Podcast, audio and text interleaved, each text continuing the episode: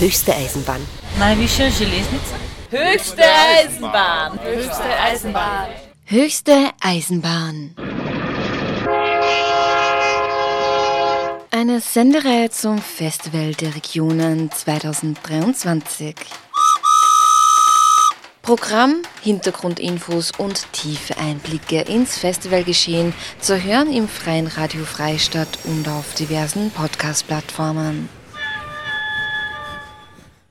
Hallo und herzlich willkommen zur aktuellen Ausgabe der Sendung des Festivals der Regionen 2023. Dieses findet von 23. Juni bis 2. Juli entlang der Summerauer Bahn statt. Unter dem Motto Höchste Eisenbahn stehen aktuelle Zukunftsfragen im Fokus der künstlerischen Auseinandersetzung. Von der Klimakatastrophe bis zum gesellschaftlichen Miteinander. Als geografischer und inhaltlicher Ausgangspunkt des kommenden Festivals der Regionen dient eine Bahnstrecke, wie gesagt eben die der Summerauer Bahn und im Freien Radio Freistadt wollen wir regelmäßig Infos zum Ablauf, Inhalt und Hintergründen des Festivals senden. Auch hier lautet das Motto naheliegenderweise höchste Eisenbahn. Ja, und in der fünften Ausgabe dieser Sendereihe habe ich mit dem Team vom Lab bestehend aus Stefan und Juliane Greiner sowie Johann Moser, als auch Ursula Maria Probst gesprochen, welche gemeinsam mit Transcultural Emancipation, dem Verein zur Förderung von Kunst- und Kulturprojekten, das Projekt Die Zukunft beginnt heute entlang verschiedener Haltestellen der Sommerauer Bahn gestalten wird. Ja, was macht Ihre Projekte aus? Worauf möchten Sie aufmerksam machen? und was für einen Bezug haben Sie zum Festival der Regionen? All das erfahren wir in der heutigen Sendung, moderiert und gestaltet von Saramo Praschak. Beginnen möchte ich gleich mit dem Lab. Dieses ist ein geodietisches Kuppelgewächshaus und soll während des Festivals als Gemüselabor dienen und den regen Austausch vor Ort in Bezug auf eine andere Art der Landwirtschaft des Anbaus von Obst und Gemüse und allgemein dem Umgang mit Ressourcen forcieren. Mehr dazu aber jetzt von Stefan, Juliane und Hans selbst. Ja, ich bin die Juliane Kreiner. Ich komme eigentlich aus dem Sozialbereich, bin derzeit in Karenz. Wir haben gemeinsam zwei Kinder, ich und der Stefan. Und eigentlich in der Gartenarbeit mit den Kindern sind wir ein bisschen draufgekommen, dass wichtig war, dass man sich mehr mit Ernährung und Gemüseanbau auseinandersetzt.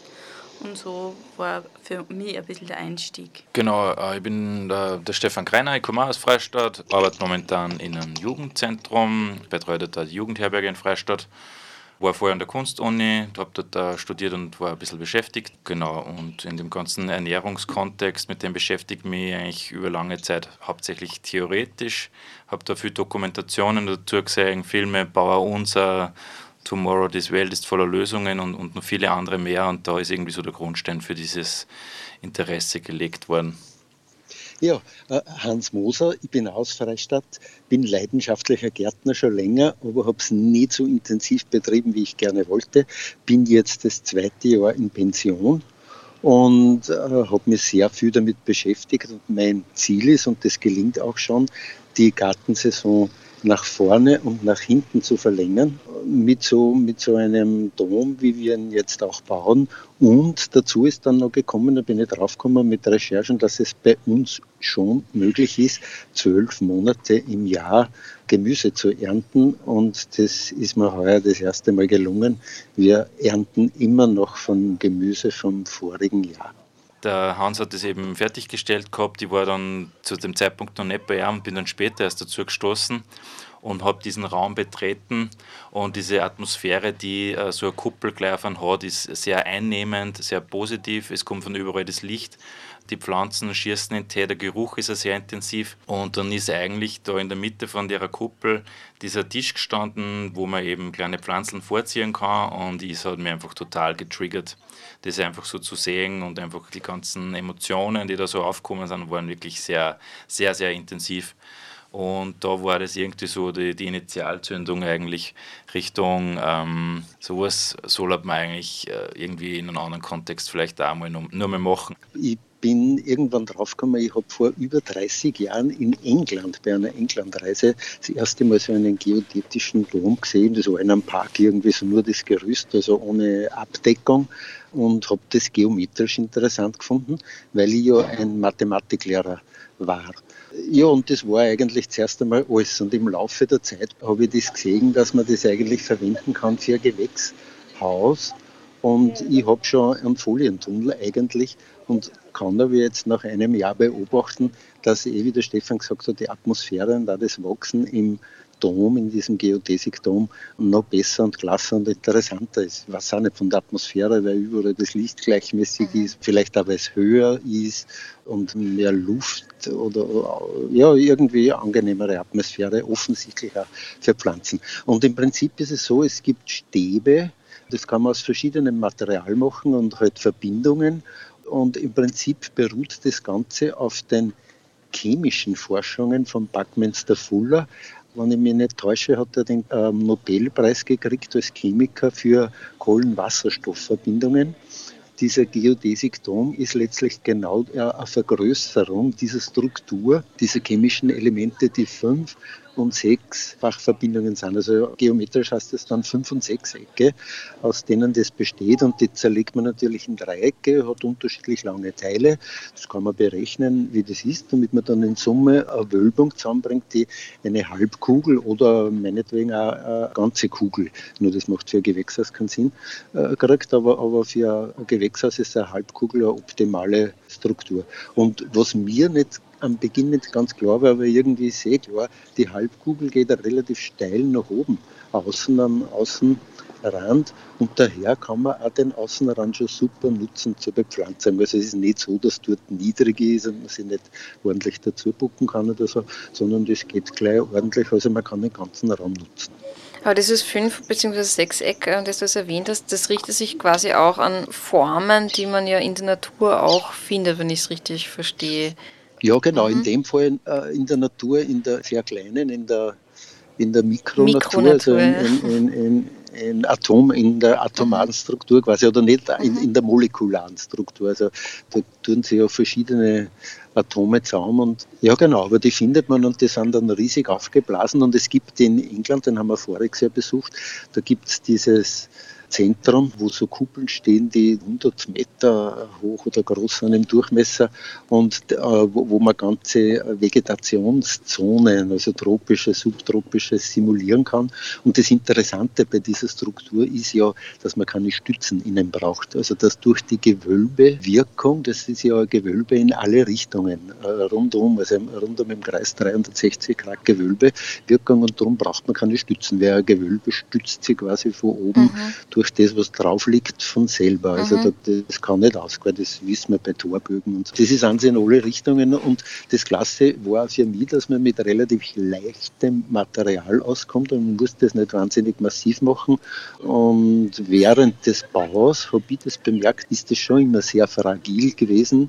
Und sobald das dann zusammengeschraubt ist, also montiert ist, ist das wirklich stabil und hält die Stürme aus, die bei uns so sind, und den Schnee und die Witterung und Hagel und so weiter. Wie lange muss man jetzt rechnen, um so ein äh, Kuppelgewächshaus dazu zu bringen, nicht einzustürzen, sondern sich zu stützen? Also wir haben uns da Hilfe geholt von verschiedenen Quellen. Eins hat Kassen der Asset Dome Calculator und war eben dann das Vorwissen vom Hans gebündelt und Research auf YouTube. Ähm, und zum Schluss haben wir aber dazu gekommen, dass wir eigentlich ähm, die Verbindungen, die, die Dreiecke anders verbinden wollen, nämlich mit einer ganz speziellen Technik, die heißt Karma, gut Karma. Ich bin mir nicht ganz sicher, auf jeden Fall brauchen wir keine Verbindungsstücke, sondern wir montieren die Dreiecke direkt zusammen, mhm. dadurch, dass, dass wir die Winkel entsprechend schneiden. Und das okay, wird dann aber das ist ein ziemliches Feintuning wahrscheinlich, oder? Ja, da muss man schon genau arbeiten, genau.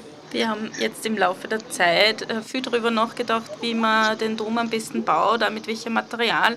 Und wir haben sich dazu entschieden, dass wir zwei Dome bauen. Also es wird einen ganz einen großen geben, der wirklich nur aus Holz gebaut ist, der wesentlich stabiler ist als wie die anderen. Und wir haben aber auch gesehen, dass man wirklich mit ganz vielen einfachen Möglichkeiten auch ganz günstig Dome bauen kann. Und deswegen haben wir sich entschieden, dass wir den zweiten aufbauen, damit sich ja die Leute das für daheim anschauen können, wie sie da ganz einfach was nachmachen können. Und zwar haben wir zwei verschiedene Drucksorten ausprobiert, wie man eben die Verbindungsstücke mit 3D-Drucker ausdrucken kann und selbst das daheim machen kann. Wir haben es aber auch mit äh, Rohrstücke, die wir hergeschnitten haben und Kabelbinder versucht und wir haben einen Dom tatsächlich schon fertig aufgebaut. Für den haben wir dann insgesamt ungefähr zwei Tage gebraucht mit herschneiden und die Verbindungen zusammen machen und das Ganze aufstellen. Was hat euch jetzt individuell dazu bewogen, dass ihr dieser Thematik wirklich mehr Zeit widmen wollt? Juliane und ich sind seit zwei Jahren äh, beim Gemeinschaftsgarten dabei in Mitterbach und das, was wir da einfach erlebt haben in diesen gemeinschaftlichen Prozessen beim Anbau, beim Ernten, beim Pflegen des Feldes, ist halt auch als, als Familie super und auch für die Kinder.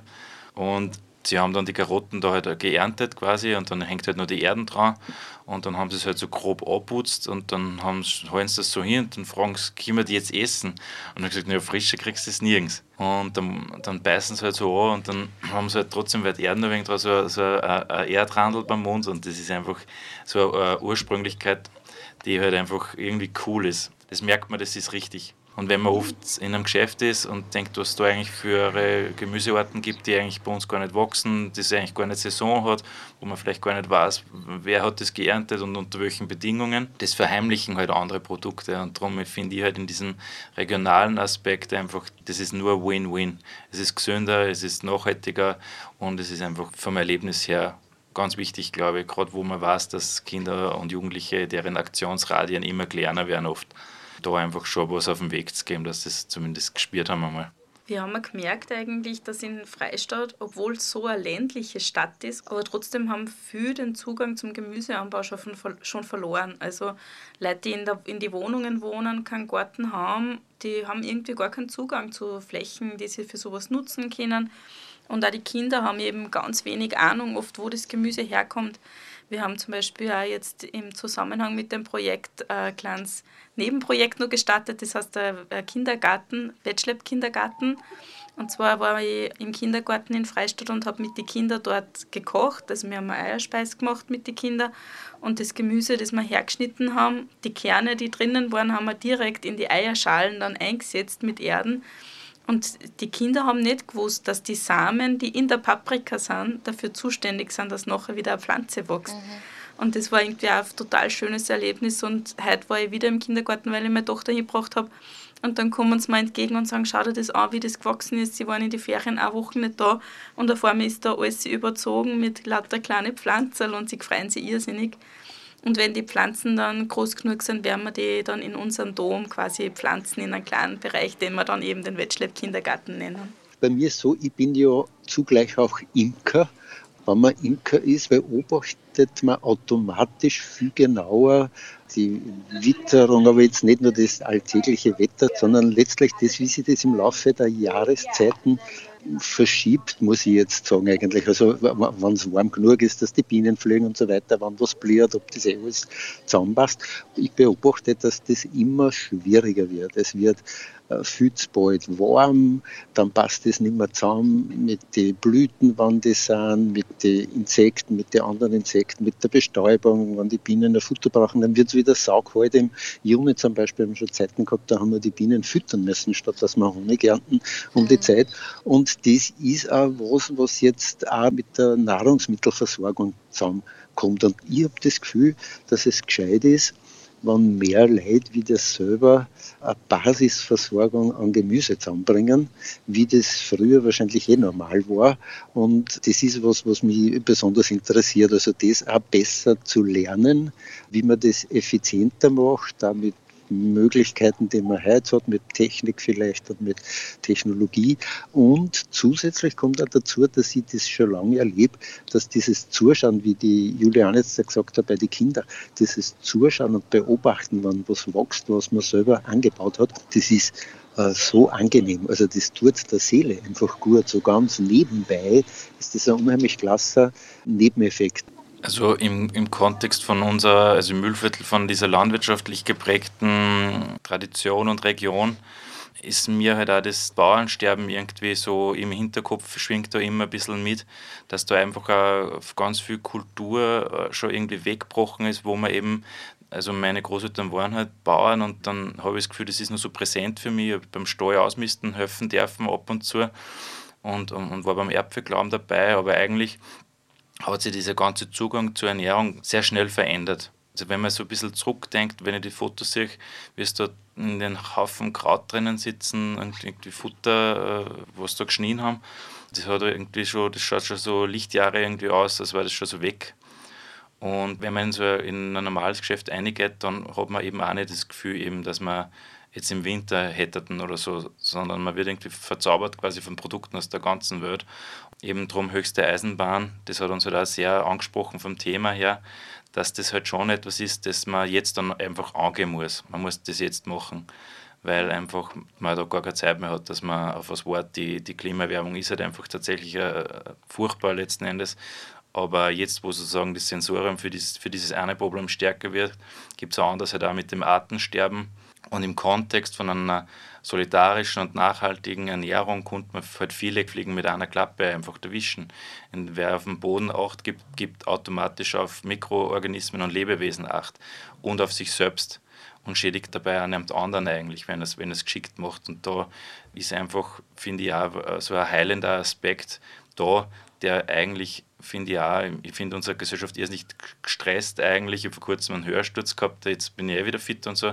Aber es gibt so, so, so eine Hast. Und die finde ich da uns auch gut, wenn wir da einfach merken, man kann da auch runtergehen von diesem ganzen Stress und Druck. Das, das tat uns alle miteinander gut. Mhm.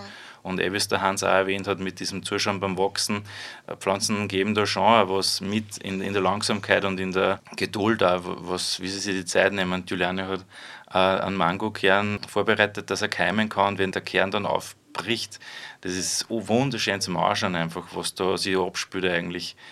Einfach so, quasi einfach so. Und in Wahrheit ist das total, der totale Wahnsinn eigentlich, das totale Wunder. So.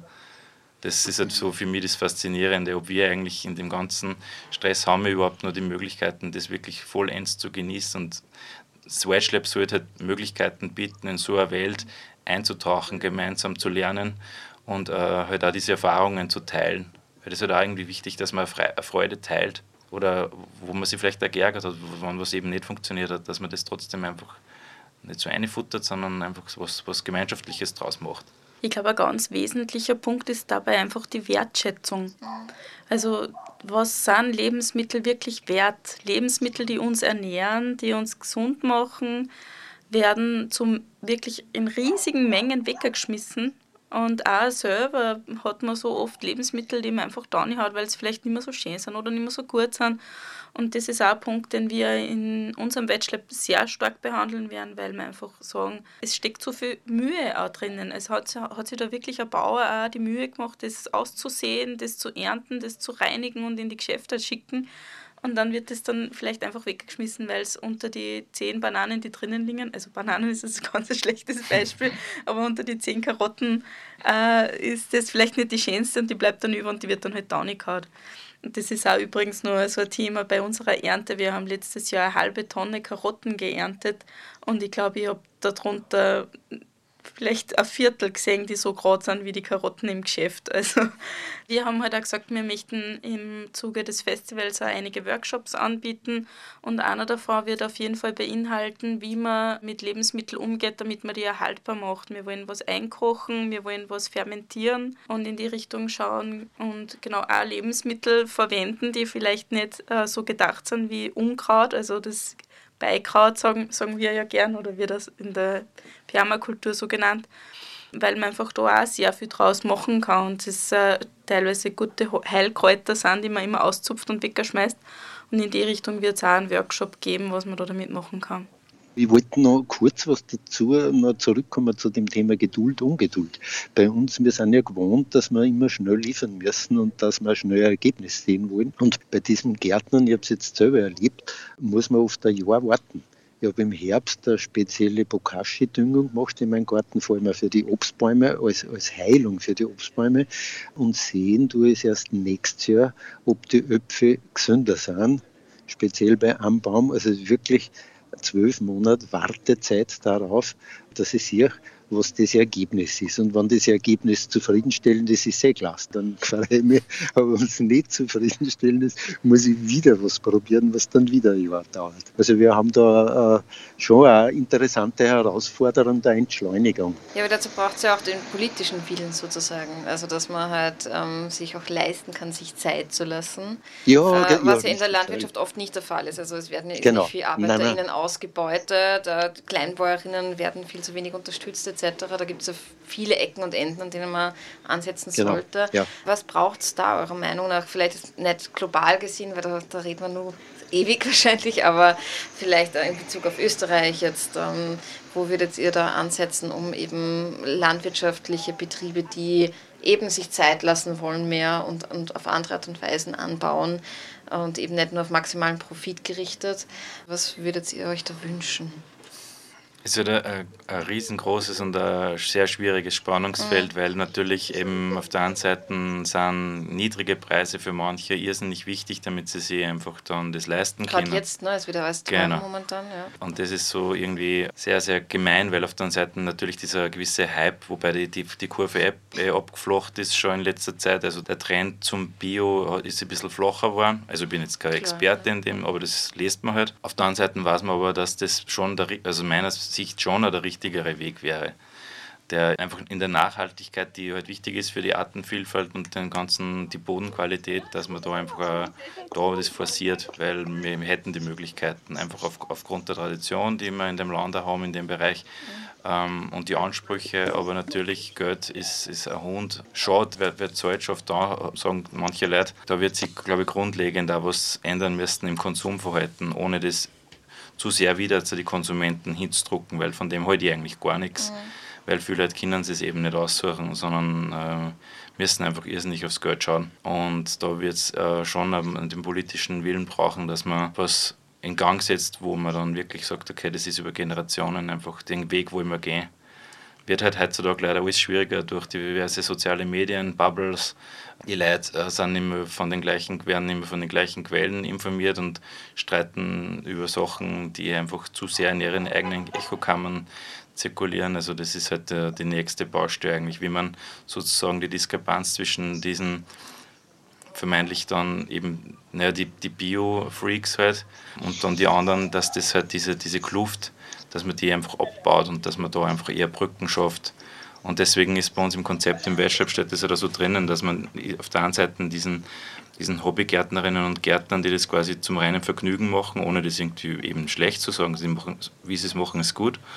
Und dann gibt es dann aber natürlich einen hochpolitischen Aspekt in dem ganzen Kontext.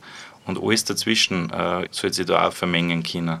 Also ich denke, dass das gerade nach Corona sehr wichtig sein wird für eine Gesellschaft, einfach wieder zusammenzufinden, weil da einfach ganz viel Leute auseinandergegangen sind. Ja, und ihr habt ja auch vor, einen Ort zu kreieren, wo junge Menschen von Älteren lernen und umgekehrt. Äh, was habt ihr da so angedacht, äh, um diesen Austausch zu fördern? Grundsätzlich heißt ja das Wetschlab Wetschlab, weil wir es als ein Gemüselabor betrachten.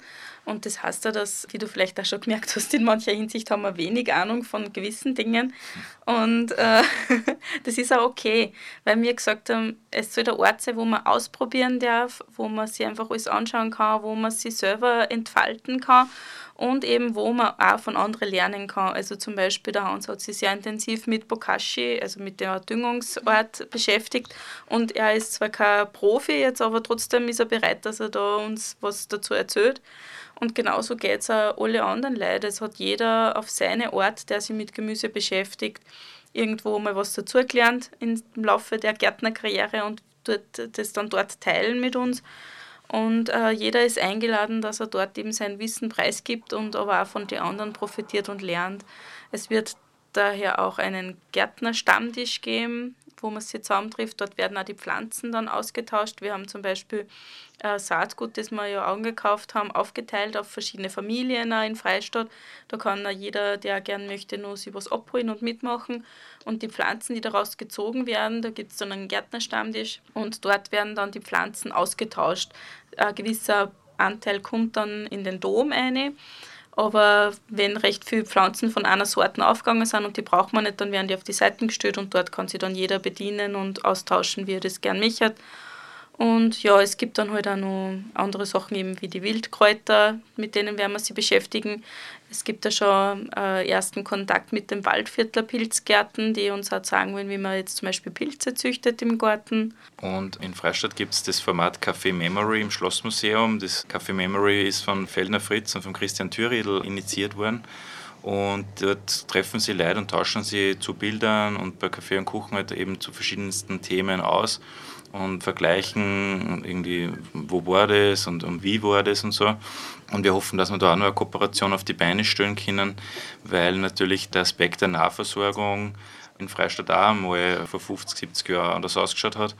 Insbesondere in der Nachkriegszeit rund um den Stadtgraben hat es mehr Obstbäume gegeben und äh, die Schrebergärten haben da stärker bewirtschaftet worden Richtung äh, Gemüseanbau, um einfach da mehr zu produzieren. Und es wäre halt auch einfach interessant zu wissen oder Leute zu treffen, die da ein bisschen was dazu, dazu erzählen können einfach. Naja, und weil der Hans vorher schon gemeint hat, er weiß, wie man das ganze Jahr ernten kann, wie man das hinbekommt, könntet ihr euch vorstellen, sowas wie das Veg eben über längere Zeit zu machen, also es nicht nur beim Festival der Regionen, sondern wenn das aufgeht und äh, viele Menschen Interesse bekunden, vielleicht überhaupt äh, einen Teil der, der Freistädter Gemüse äh, Selbstversorgung oder so, so zu forcieren.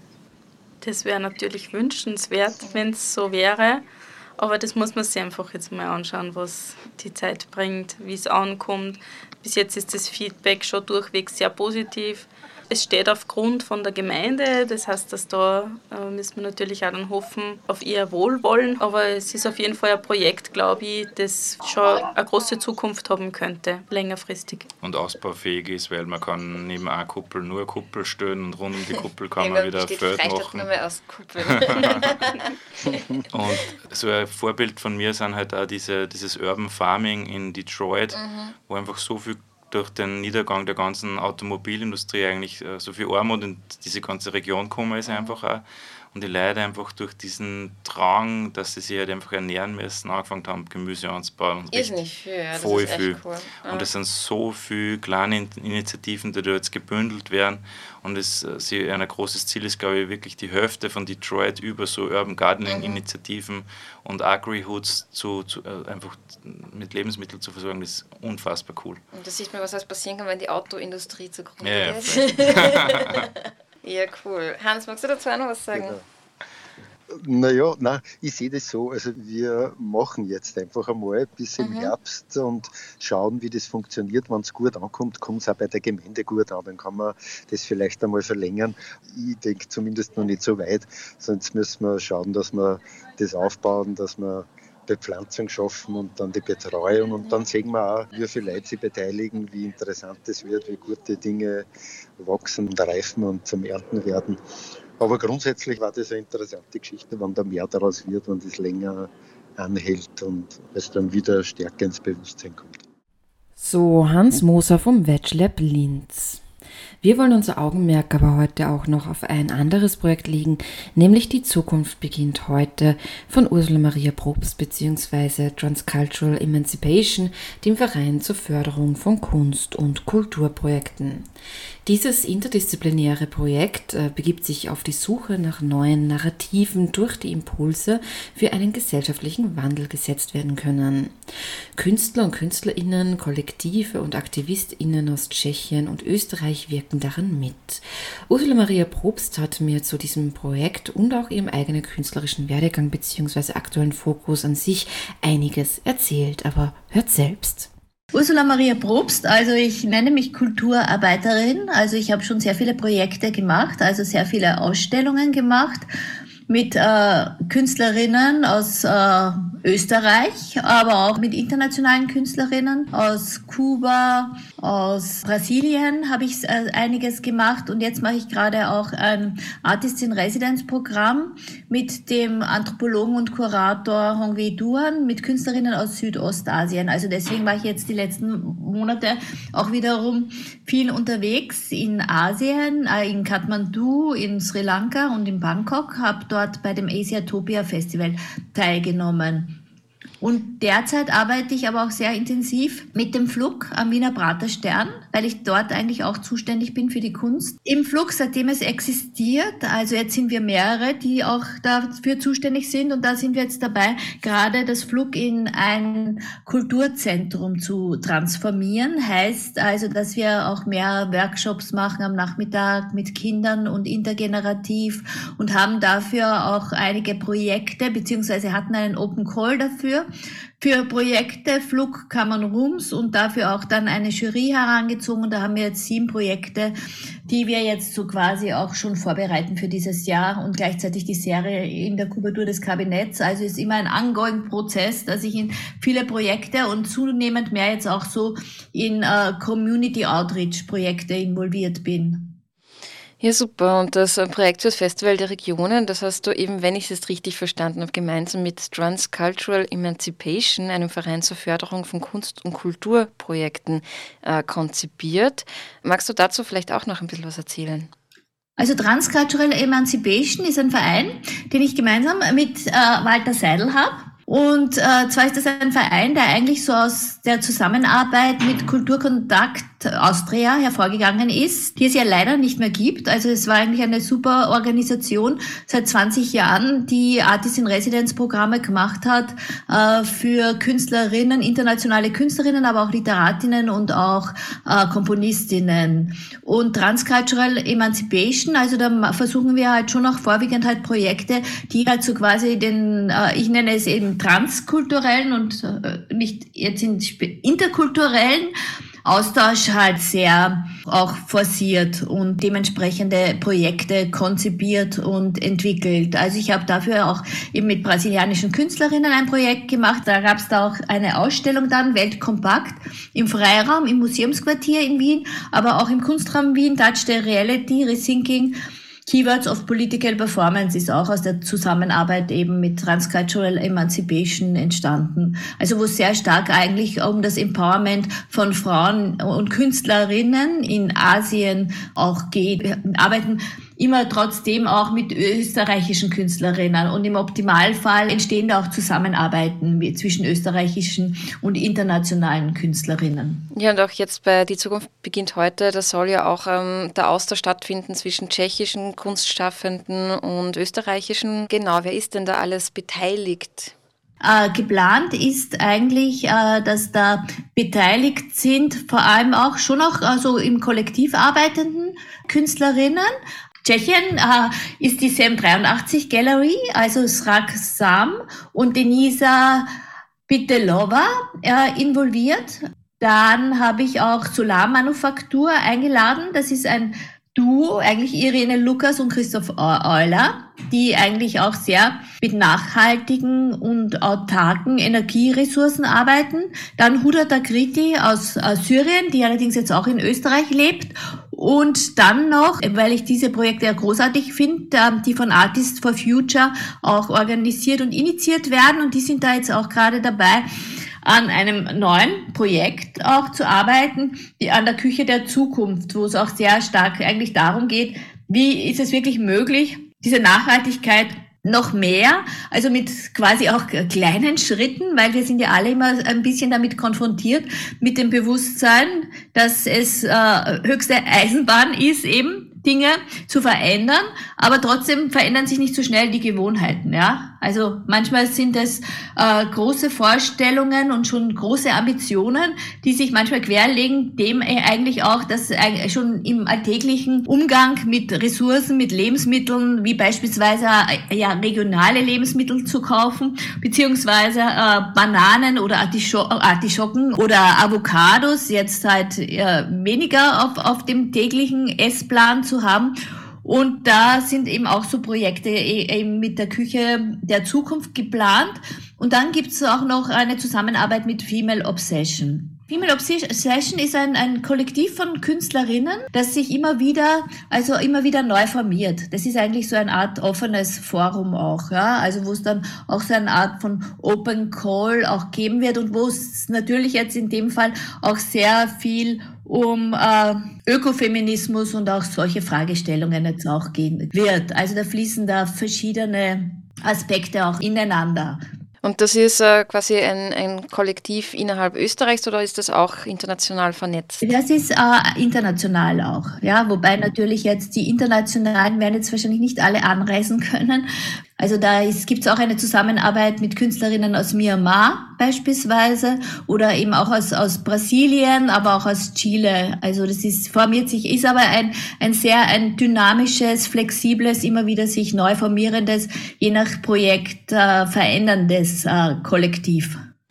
Ja, und ihr begebt euch innerhalb des Projekts eben auf die Suche nach neuen Narrativen, durch die eben Impulse gesetzt werden sollen für gesellschaftlichen Wandel. Du hast jetzt schon vorher einige Punkte angesprochen, die auch gut eben zusammenpassen mit dem heurigen Festival der Regionen zum Titel Höchste Eisenbahn. Aber wie können wir uns das genau vorstellen? Also welche Themenbereiche wollt ihr ansprechen? Ein bisschen was hast du schon erzählt und äh, inwiefern ja, läuft das zusammen sozusagen mit dem Überthema des Festivals? Ich hatte gestern ein Gespräch, ein sehr ein äh, fruchtbares Gespräch, Treffen, quasi auf der Gemeinde im Standesamt von Scheieck, weil das ist äh, äh, der Ort, wo unsere Aktivitäten vorwiegend stattfinden werden. Und äh, ja, wir haben da auch besprochen, dass äh, ein wichtiger Teil davon sind die Workshops, die wir machen wollen. Also geplant ist äh, das Ende April, Anfang Mai das wird dann auch nochmals in der Gemeindezeitung von Steiereck auch nochmals so quasi verkündet mit einem Open Call. Und da wollen wir gerne Workshops machen, wo es darum geht, wie diese Küche der Nachhaltigkeit, ja, also dazu zu arbeiten. Das ist natürlich etwas, was dann im Speziellen die Künstlerinnen von Artists for Future äh, betreuen werden. Aber es geht auch schon darum, dass wir dann auch Workshops machen, wo es darum auch geht, also was sind jetzt die, die Wünsche, die eigenen Zukunftswünsche, aber auch die eigenen sagen wir mal, äh, Möglichkeiten, aber die eigene Bereitschaft, äh, da in Nachhaltigkeitsfragen mitzuwirken. Und daraus wollen wir eigentlich dann auch schon auch so eine Art von Fragenkatalog auch zusammenstellen, aber auch so eine Art von möglichen Glossar vielleicht auch, ja, wo wir dann auch damit arbeiten wollen im öffentlichen Raum. Also wo wir dann äh, so Art Transparente oder Banner auch gemeinsam im Workshop machen mhm. wollen, die wir dann äh, anbringen können, auch an der äh, Bahnstation. Wir hätten auch, würden auch sehr gerne vor Ort auch Raum bespielen, aber wenn möglich auch noch so ein Programm mit Filmen und Videos zusammenstellen, also wo äh, auch die Ökofragen und Themen äh, behandelt werden. Ich hatte jetzt auch unlängst im Flug zu der Thematik eine, eine Ausstellung und Talks und äh, wiederum sich verwandt machen. Making Kin. Also das war auch ein sehr interessantes Zusammenkommen und das hat auch schon wirklich gezeigt, wie groß der Bedarf ist, auch dass mehr und mehr Menschen miteinander reden. Also wir haben auch gestern, wie wir so diese Besprechung hatten bezüglich Workshop, auch äh, eigentlich beschlossen, dass es auch wichtig ist, dass alle Generationen involviert werden. Also natürlich ist es super, wenn Schulklassen und Schulkinder, ja, aber es ist natürlich auch toll, wenn Pensionistinnen und auch schon Kindergartenkinder da mitmachen mit, mit ihren Eltern. Also es soll eigentlich eigentlich ein relativ jetzt mal offenes Forum sein, das sich da auch bildet und im Optimalfall natürlich dann auch weiter existiert was ich halt schon auch sehr spannend finde, und das ist so diese Art von, ich es jetzt mal ein Arbeitstitel, ja, was in, entstehen soll, halt so auch ein Monument der, der kollektiven Empathie, ja. Also ich äh, tu jetzt sehr bewusst auch dieses Wort Empathie auch heranziehen, weil es ja auch so in diesen ganzen Prozessen, den wir jetzt, wir jetzt auch in der sogenannten auch Post-Pandemie-Situation auch ausgesetzt sind, auch immer wieder es erfordert, neu auch äh, herauszufinden und auch zu erfüllen, wie wir jetzt auch miteinander umgehen. Also beispielsweise gestern gab es auch eine Begegnung äh, von einer sehr guten Bekannten, die mich auch gefragt hat, also Ursula, wie weit bist du jetzt mit der Begrüßung? Kann man schon wieder so Bussi-Bussi machen oder ist man noch immer so, also eigentlich noch so auf, auf Distanz?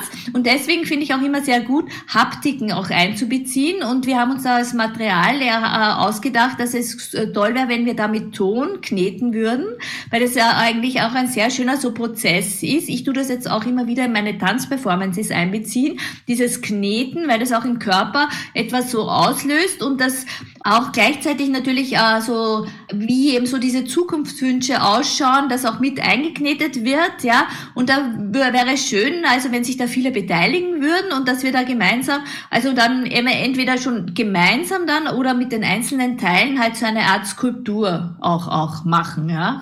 Es ist natürlich jetzt die Frage, wo wir das dann direkt dann auch in Steieck dann äh, bei der Haltestelle auch aufbauen, aber da ist es, wäre es natürlich dann in weiterer Folge auch noch wichtig, dass wir auch Menschen, die da vorbeikommen, natürlich auch einbeziehen, das noch weiter fortzusetzen. Ja? Ihr stellt in eurem Projekt ja auch die Frage, wie erreicht werden kann, dass unsere Ökonomie eben zum Wohle von Mensch, Tier- und Pflanzenwelt und auch der Artenvielfalt tätig ist. Und ich wollte die Frage gleich mal an dich zurückstellen. Wie erreicht man das deiner Meinung nach? Weil ihr stellt ja auch die Frage, braucht es Schulen der Zukunft oder Genossenschaften für Gemeinwohl?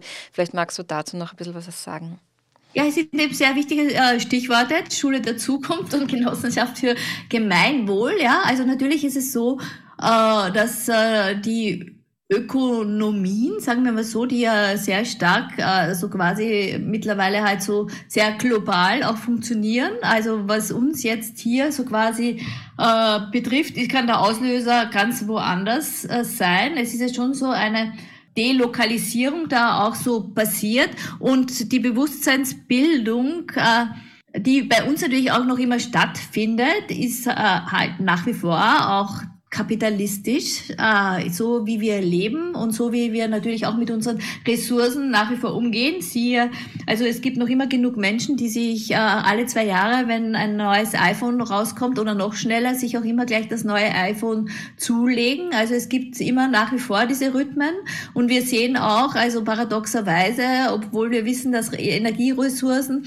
äh, knapp und, und CO2, äh, also alles schon so in etwa wie eine Sekunde vor zwölf ist. Äh, trotzdem äh, die Autos immer größer werden äh, und äh, ja, also es ist eigentlich eine etwas äh, paradoxe Situation und da wär, ist es so, dass natürlich schon es eigentlich wichtig wäre, da Methoden zu entwickeln, weil gleichzeitig wissen wir ja das alles, ja. Also das Bewusstsein ist ja da, aber es, es fehlt noch immer an den Reaktionen, äh, also wie jetzt damit umgegangen wird. Und natürlich sind da jetzt Kinder und, und, und Schulen ein, ein wichtiger Impulssetzer, ja. Also das auch, auch schon so mit, mit zu, zu kultivieren und da auch eventuell, also was wäre wirklich auch sehr wichtig wäre, wirklich viel mehr mit Materialien, nachhaltigen Materialien zu arbeiten. Ich habe sehr lange auch an der Akademie der Bildenden Künste und an anderen Kunstuniversitäten gearbeitet und da ist es nach wie vor noch nicht Common Sense,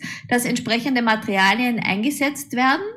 Und natürlich äh, gibt's da, also es gibt da mittlerweile zum Glück schon auch Förderprogramme, die was die Menschen äh, dazu ermutigen und auch äh, entsprechend auch finanziell unterstützen, äh, da mehr äh, sich darauf zu, zu konzentrieren. Und das ist für mich selbst natürlich auch eine, eine Herausforderung. Ja, ich will mich da jetzt genauso mit, mit einbeziehen. So Genossenschaften äh, sind natürlich dafür immer sehr gute Modelle, wie wir auch sehen, die so mit bioorganischen Gemüse autark funktionieren, also wo jeder mitarbeitet und, und äh, sich darum auch, auch kümmert. Und das müsste allerdings eben deswegen schon auch stark im Zusammenhang mit Ökonomien, das müsste natürlich auch ähm, vom Arbeitsrecht auch viel mehr mit einbezogen werden. Ja, das eventuell auch gesagt, es ist ja auch schon eine große Diskussion, äh, wie Menschen, die, sagen wir so, viele Jahre auch damit verbringen, dass sie im eigenen Haushalt, Kinderbetreuung und so weiter, sollte es ja auch schon längst eine gesonderte Pensionszusicherung geben. Ja,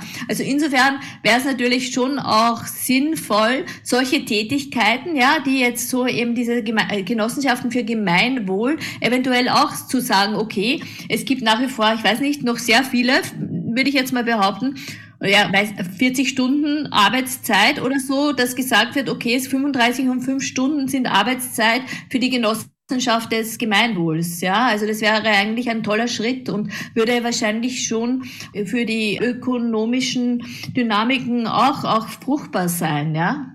Ich habe Ursula Maria Probst und auch Stefan und Juliane Kreiner sowie Hans Moser noch gefragt, was sie sich eigentlich individuell gesehen vom Festival der Regionen heuer wünschen.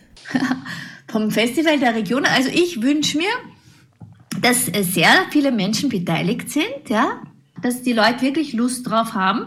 Und auch jetzt, wenn von, von Festival äh, Höchste Eisenbahn, was ja auch definitiv zutrifft, ja, sind natürlich schon sehr äh, viele Projekte auch, die so Ausblicke schaffen. Ja. Und da würde ich mir halt schon auch wünschen, wenn an, an diese Ausblicke dann auch weitere Projekte dann auch so Mikroorganismen, also äh, auch sich weiter so in, entwickeln, auch in den eigenen Ortschaften und, und, und Regionen auch. Ja. Also das ist natürlich dazu, ist ja Festival der Regionen ja sehr, sehr prädestiniert eigentlich auch, ja. Und deswegen ja auch, werden ja auch immer wieder bestimmte Regionen dann auch ausgewählt, ja. Und natürlich auch, dass so dieser Austausch mit Tschechien auch noch mehr verstärkt wird. Nachhaltig auch zusammenwirken, auch längere Projekte machen. Ja, also nicht nur jetzt zusammenkommen für ein Festival, sondern dann, dann auch noch Lust haben, etwas miteinander zu machen. Dass es halt die einzelnen Festivalprojekte da mehr so Impulssetzer auch, auch, auch, auch sind ich bin eigentlich fast wunschlos glücklich. Ich wünsche mir fürs Festival und einfach alle Künstlerinnen und Künstler, einfach viele interessierte Gäste, die sich da einfach mit den Sachen auseinandersetzen. Eben auch für unser Projekt, dass da viele Leute andocken können und einfach Schnitt, Schnittpunkte mit ihrem Leben irgendwie finden und dann einfach wirklich mitmachen wollen. Ähm, und ansonsten finde ich das Festival einfach mega genial. Ich meine, das großartig, dass wir da mitmachen dürfen. Ich bin einfach nur gefreut. Ja, also ich bin wirklich schon in Erwartung, nämlich in Erwartung von ganz anderen Sachen. Ich bin schon neugierig, was alles passiert, woran wir noch gar nicht denken. Was Leute einbringen, vielleicht an, an Ideen oder, und ich möchte auch probieren, ein bisschen künstlerisch was machen, damit, mhm. Äh, ich weiß noch nicht genau wie, aber mit, mit Cyanotypie äh, mit, mit, oder nur mit jetzt weiß ich nicht, die, die Gewächse beleuchten äh, und, und schauen, wie sie das im Laufe mit, ein, mit Kameraaufnahmen, mit einer Webcam vielleicht dann schauen, wie sich das im Zeitraffer ergibt. Oder, also ich, ich habe noch nicht genug Vorstellungen, aber auf das bin ich schon neugierig, was zusätzlich alles passiert, zu dem, was uns wir gerade vorstellen. So Ursula Maria Probst von Transcultural Emancipation sowie Stefan Greiner und Hans Moser vom Veg Lab, zu dem uns auch Juliane Greiner in dieser Sendung einiges erzählt hat. Ich bedanke mich bei allen für die spannenden Gespräche natürlich und bei allen Hörern und Hörerinnen sowieso. Wir sind jetzt nämlich am Ende der heutigen Sendung des Festivals der Regionen hier im Freien Radio Freistadt angelangt. Auch in der nächsten Sendung werden wir uns voraussichtlich näher mit den teilnehmenden Kunst Kunstschaffenden beschäftigen. Nähere Infos zum Festival findet ihr einstweilen unter fdr.at und zum Freien Radio Freistadt unter frf.at. Am Mikrofon verabschiedet sich für heute Sarah Braschak.